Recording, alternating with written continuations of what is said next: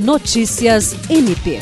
O Ministério Público do Estado do Acre, por meio da Corregedoria Geral, promoveu nesta quarta-feira, 14 de setembro, a quarta palestra do projeto Saúde Mental Importa Orientações para o Bem-Estar Profissional, destinado a desenvolver uma política institucional permanente para garantir o bem-estar de seus membros, servidores e colaboradores. A palestra transmitida pelo YouTube e acompanhada por integrantes do MP e pela comunidade em geral teve como tema assédio moral e foi ministrada pela Procuradora do Trabalho do Ministério Público do Trabalho da Nona Região do Paraná, Andréia Lino Lopes. Em sua fala de abertura, o Procurador-Geral de Justiça saudou os participantes e enalteceu o projeto da Corregedoria Geral, destacando que essa iniciativa é uma marca da gestão da Corregedoria Geral e que o programa Saúde Mental Importa tem realizado diversas ações de relevo e importância dentro da instituição e ainda espera extrair ótimos ensinamentos e um excelente conhecimento a partir dessa palestra.